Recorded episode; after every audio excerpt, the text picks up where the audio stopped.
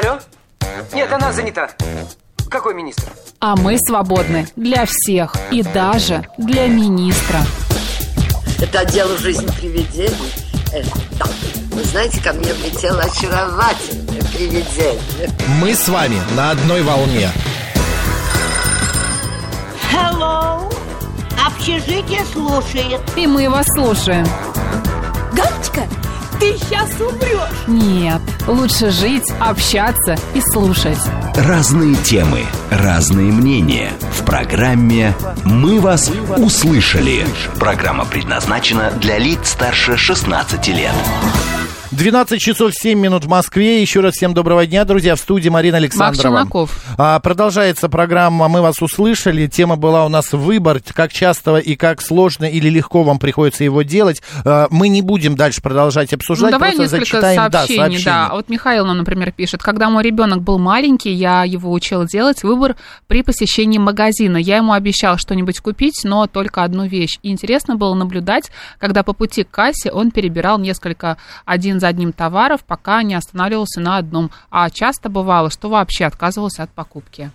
Ну, слушайте, это а, такая хорошая Когда у тебя есть психологическая выбор, да, тренинг. ты, может быть, понимаешь, а, что тебе ничего и не нужно Что надо, этого, да, да? что не надо. Да, да.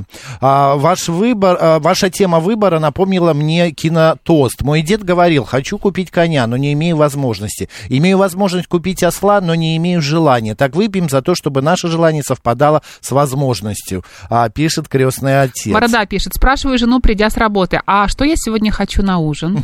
Идеально, Это хорош- Борода. Борода, да. это перекладывание секрет, да, выбора на плечи другого брака. человека. А наш координат, смс-портал плюс семь девять два пять восемь восемь восемь восемь девяносто четыре восемь, телеграмм говорит Москобот, прямой эфир семь три семь три девять четыре восемь, код города четыре девять пять. У нас еще есть видеотрансляция в YouTube-канале «Говорит Москва» Макса Марина, в телеграм-канале «Радио говорит Москва» в одно слово латиница, группа ВКонтакте «Говорит Москва» 94,8 FM. А в YouTube тоже можете писать сообщения, мы их за- зачитаем. Нео пишет, а я рыба. Подожди, не понял. Одна влево плывет, Ну, это вторая знак вправо. зодиака, это тоже А, я. там их это вы две. еще с весами не общались? Да, очень облегчает выбор, когда ты покупаешь что-то, что есть уже у других, когда есть возможность предварительно расспросить и узнать из первых рук. В конце концов, муки выбора есть порождение сомнения. Ну, короче говоря, друзья, мы поняли, что без а, возможностей Да. выбор а, э, делать э, не приходится. Потому что ты понимаешь, что, а, как вот Алексей сказал, BMW Competition, да, или какой там 4 Competition, а без денег не купишь, и тут выбирать уже не приходится. А, то же самое и с другими. А когда есть возможность приобрести, то надо включать разум, да, чтобы потом не жалеть и думать, господи, зачем я, в каком состоянии я был, если я купил это вот э, ту или иную вещь. Твои фанаты пришли в YouTube, пишут, что я тебе очень дерзко отвечаю и противно слушать. Где, покажи. Вот, смотри, вот твоя фанатка. Или фанат, Марина очень знаю. дерзко отвечаете Максу. Я даже еще даже не начинала. Тра-та-та. Да. Тра-та-та. Вы знаете, мы жи- жи- живем тут. мы сидим здесь уже не много-много лет. Поэтому это, да, Марина еще не начинала. либо не держитесь и не мучайтесь И себя, Соник да? пишет, выбор – дело тонкое. А, друзья, спасибо большое, что вы с нами а, обсудили эту тему. Она Вот- оказалась очень животрепещущей. да, а вот э, Илья Сергеевич еще смотри. Давай. А, а так э, доверить вы э, другому выбор это делегирование. У некоторых проблемы с этим. Некоторые пытаются все контролировать, и мне кажется хуже. Почему сосиски купил не Клинский, а Останкинский? Слушайте, это уже, знаете, были. занудство, по-моему, а не муки выбора. Вот когда начинается такая история. Э, Согласен с тобой. А какая разница, какие Согласен. они, правда? Не, ну почему? Клинские вкуснее, я думаю. Да вот-вот начинается. Да, опять. вот я делаю Ну, выбор, опять же, поешь исходя из, о- э, исходя из э, опыта. Понятно. Вот, вот могу сказать так. А лучше один раз ошибиться, чем потом ошибаться еще 15 раз. Вот в одном и том же деле. А, так, а, что еще у нас есть? А, Ирина пишет, хотя был выбор с обменом квартиры, а спустя несколько лет оказалось, что выбрала неудачный вариант и продолжаю в этом убеждаться. Но выбора больше нет. Ирина, а почему нет больше выбора? Квартиру же можно продать и купить что-нибудь другое. Почему вы ставите крест на своем выборе? Непонятно. Да, я тоже не, не понимаю. Вот, а что, вот Вы знаете, еще- Ирина, мне кажется, просто вот в вашей ситуации нужно думать о том, что вот э, когда вы были э, в том времени, да, когда вы делали выбор между там одной, второй, третьей квартирой, а, вы не могли выбрать э, другую квартиру, значит, вот обстоятельства таким образом сложились, что вам нужна была именно эта квартира, а сейчас нужна другая. Да. Продавайте ее. Да, ну что, да, все, поговорили, давай поменяем тему. Давай. Идем дальше.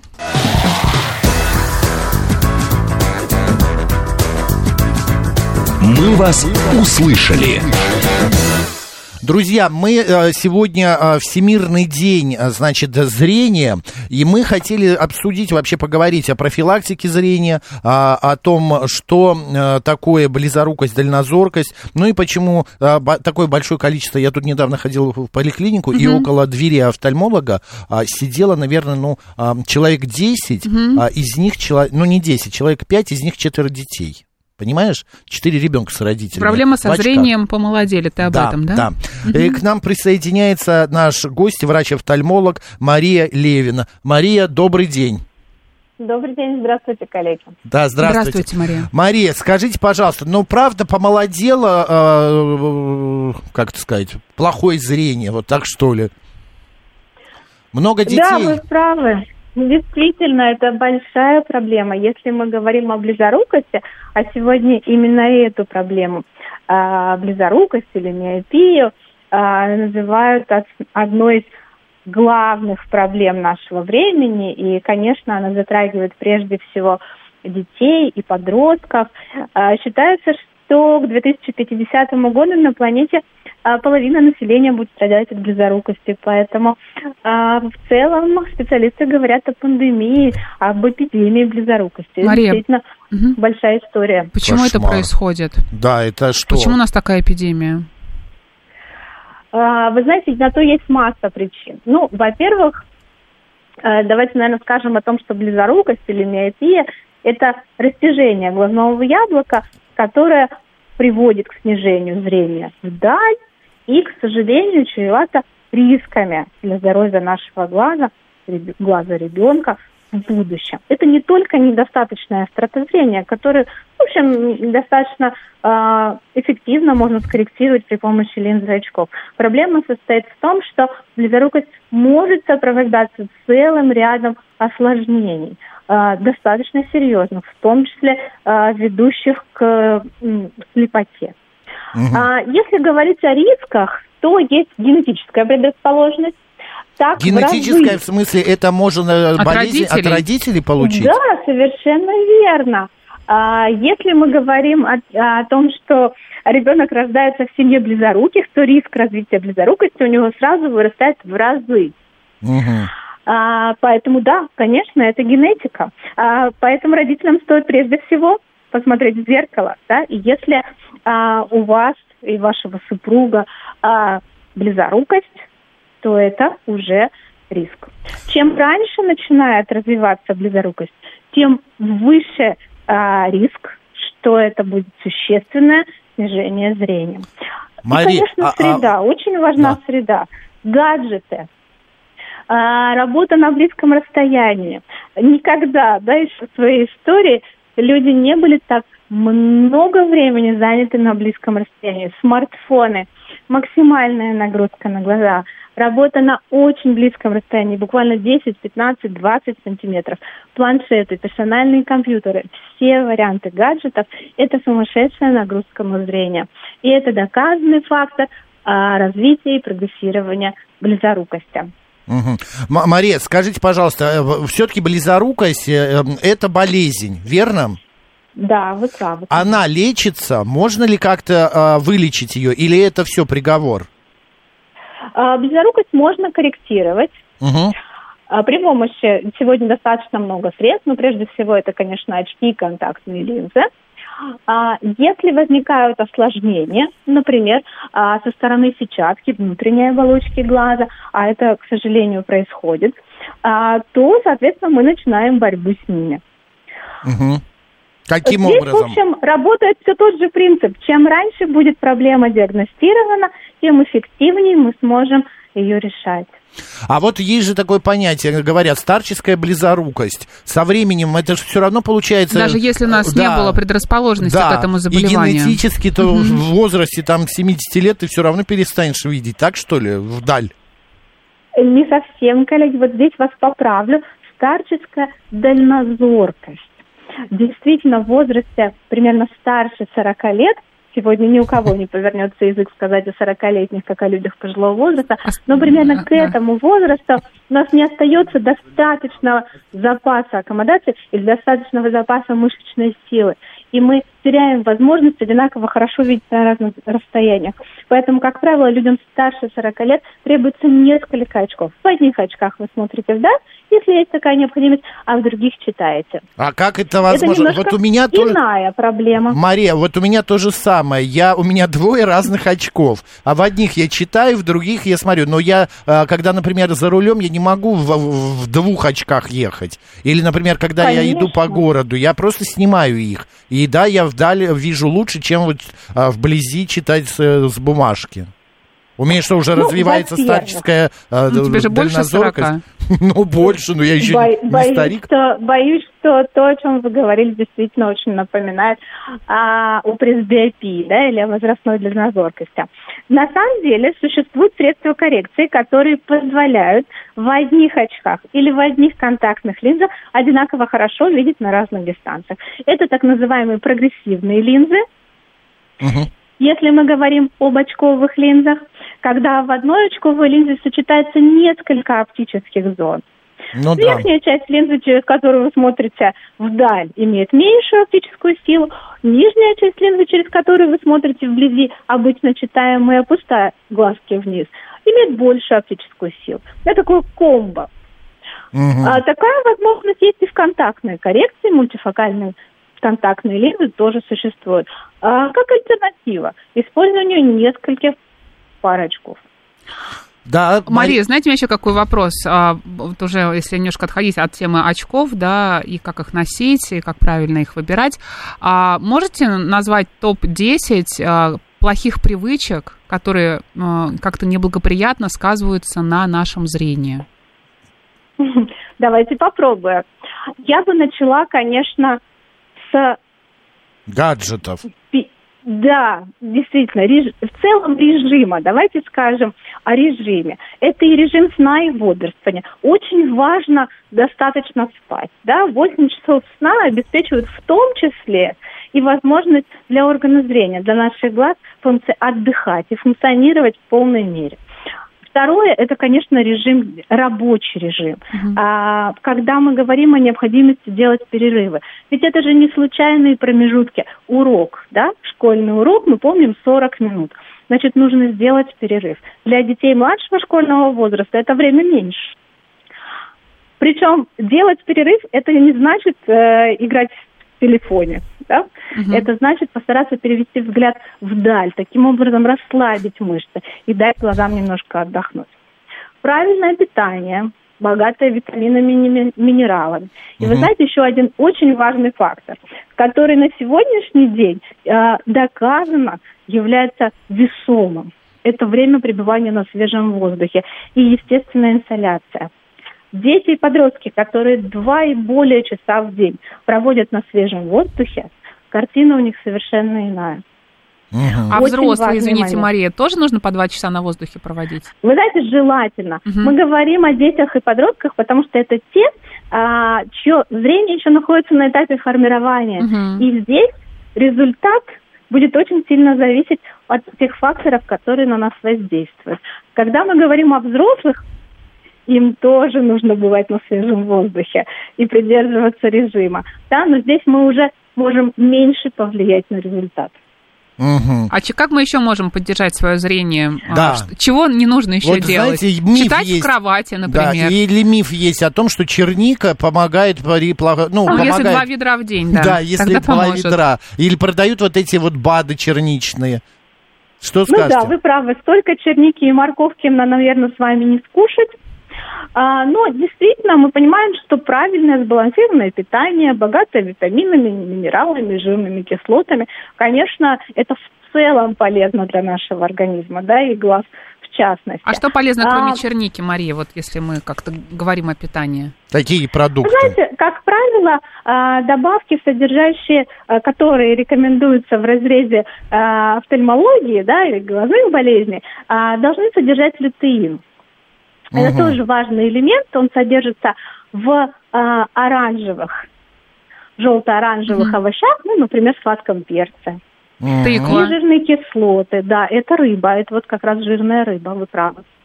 А тыква? Тыква, хурма, Да, морковь. замечательно. Вообще фрукты и овощи Все это прекрасно. оранжевые, желто-оранжевые. Облепиха. А, Ма- Мария, А все-таки, Макс, извини, пожалуйста, Да. я по, по поводу книги в кровати хочу узнать у Марии. Это правда вредно? Вы знаете, это э, здесь речь идет чаще об освещении. То есть важно, чтобы, а, например, Мгм. если мы говорим о искусственном а, освещении, да, или, например, о экране смартфона Мгм. чаще всего, а, чтобы это не был единственный источник освещения в комнате. То есть освещения должно быть достаточно.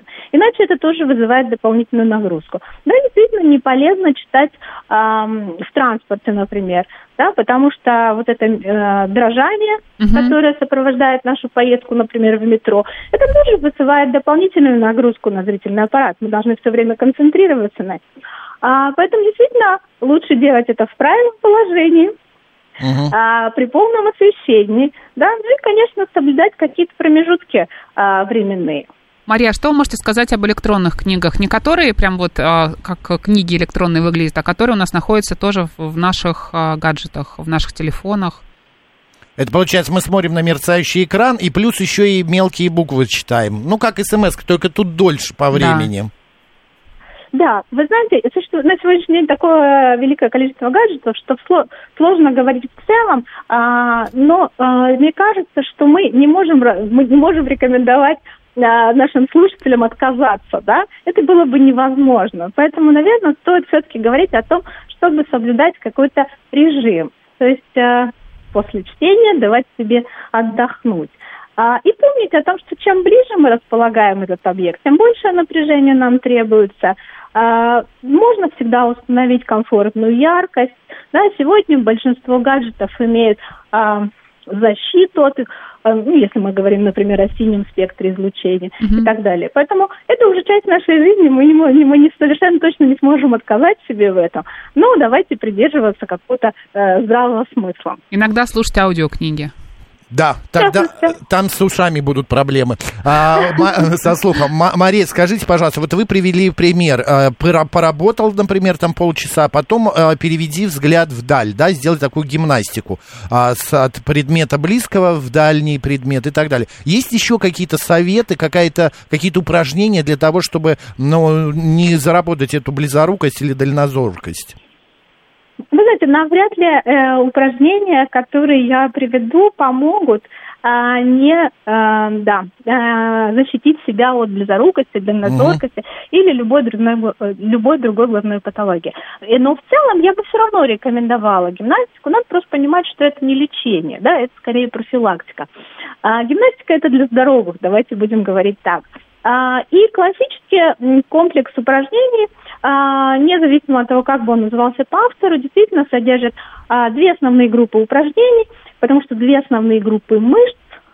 Первая группа – это мышцы аккомодационные, это действительно на палец вдаль, на нос за окошко, да, переводим взгляд. Ну и вторая группа упражнений – это обычно упражнения на глазодвигательные мышцы.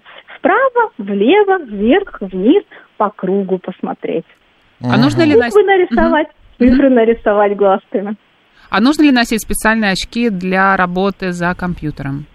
Помогает это или это миф? А, вы знаете, очень, я бы тут, наверное, разделила этот вопрос, потому что очень хочется сказать, очень важно носить очки, если у вас есть а, изменение зрения.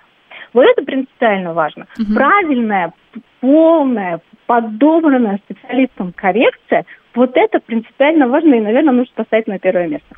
Если говорить о дополнительных опциях, ну, в частности, защита от синего спектра излучения, или защита от ультрафиолета, или какие-то другие покрытия, которыми сегодня снабжены очковые линзы. Да, это все прекрасно. А, но, но здесь все-таки на первое место я бы хотела отметить необходимость ношения коррекции, если она вам требуется. Раньше было модно, вот или еще лет 10 назад, вот сейчас тут тоже слушатели задают вопрос, очки с перфорацией, с дырочками такие черные. Это, это полезно, правда? Вот когда был топ, у меня тоже были такие очки, но я через них вообще не мог смотреть, потому что у меня какой-то Тяжело рассе- как-то, да? Тяжело было, Мгм. да, я не мог сконцентрировать зрение, это вот тоже надо уметь. Или привыкнуть. Что-то скажете, Мария, про эти очки? Вы знаете, да, я к ним отношусь достаточно скептически, Мгм.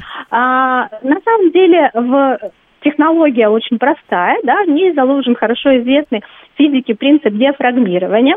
Когда мы смотрим через э, маленькое отверстие, через эту перфорацию, то эм, это рассеяние уменьшается и четкость изображения возрастает. Таким образом, а если вы будете смотреть э, телевизор в очках с перфорацией, то э, вам будет несколько четче видно, и как следствие вы будете несколько меньше напрягаться.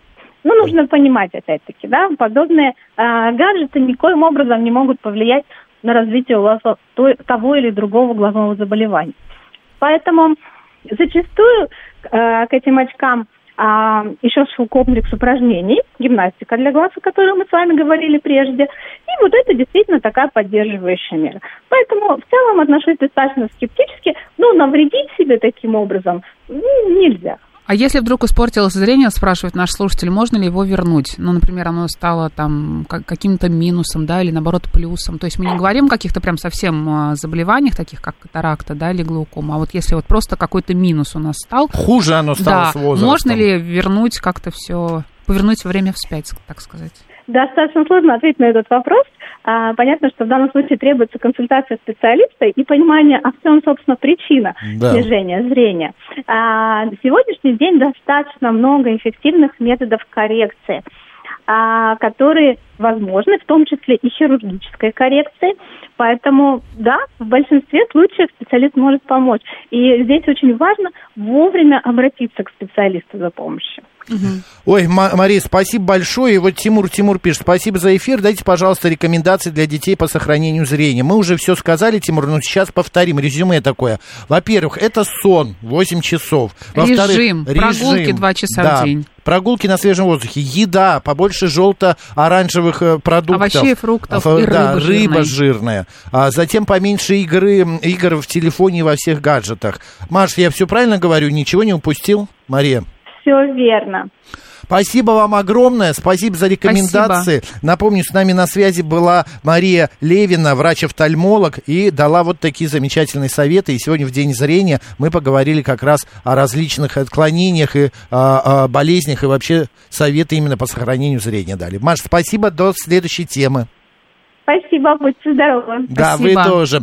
Друзья, ну, почитаем, что вы пишете. Да, вот у меня видела, видела 50 лет, а теперь смотрю в магазине на йогурт, например, и не могу выбрать, потому что вижу нечетко, и мозг не обрабатывает то, что вижу. Мне офтальмолог сказала, что очки только для чтения, а про другие не рассказывала. Ирина, ну, вы возьмите с собой в магазин очки для йогурта, и то же самое будет для чтения. Вылечила свою близорукость а, в 10 классе с помощью трех средств. Морковь со сметаной, примочки сливочного масла, а, натертые репчатым луком на ночь и гимнастикой для глаз. Но все-таки мы рекомендуем обратиться к специалисту. Да. У нас сейчас новости, позже, а, после них мы поговорим о лидерстве. Поехали.